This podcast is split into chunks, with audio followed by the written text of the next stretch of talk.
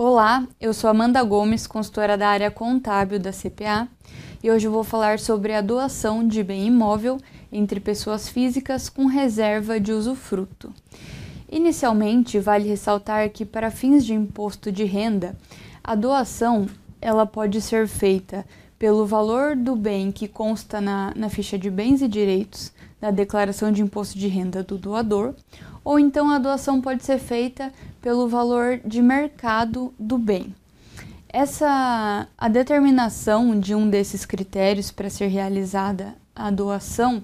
é feita pelo doador e pelo donatário. Então o contribuinte escolhe por qual valor ele quer fazer essa transferência.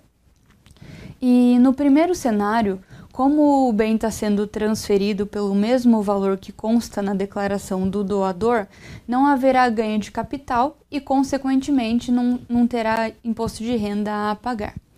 Mas na, na, segunda situação, quando a gente tem a transferência, a doação pelo valor de mercado do bem, haverá uma valorização do valor desse bem imóvel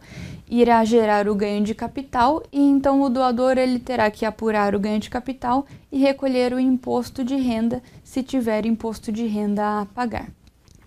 Diferente da situação do doador, o donatário, que é quem recebe a doação, não tem que pagar imposto de renda, porque a doação ela é uma operação isenta de imposto de renda, então não tem a incidência do imposto.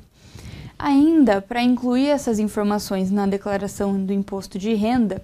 o doador ele tem que baixar o imóvel, esse imóvel doado, da ficha de, de bens e direitos, informando o nome e o CPF do donatário, que foi para quem foi a doação.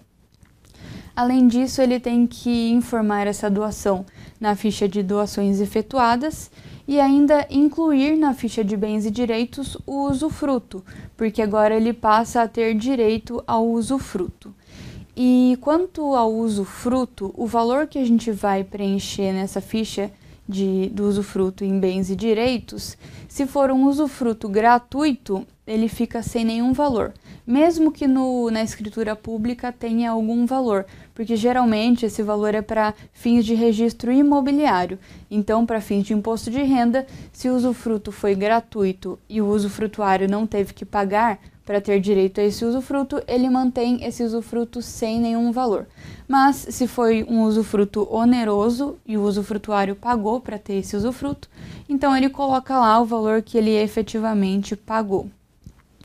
Já o donatário, que é quem recebe a doação, ele vai informar o valor do bem que ele recebeu em rendimentos isentos, já que a doação é isenta de imposto de renda, e além disso, ele inclui esse bem imóvel na ficha de bens e direitos dele, e na discriminação dessa ficha do bem imóvel, ele coloca o nome e o CPF do usufrutuário, informando assim que tem um usufruto daquele bem imóvel. Então, são essas regras que a gente tem para doação com reserva de usufruto. Muito obrigada e até a próxima!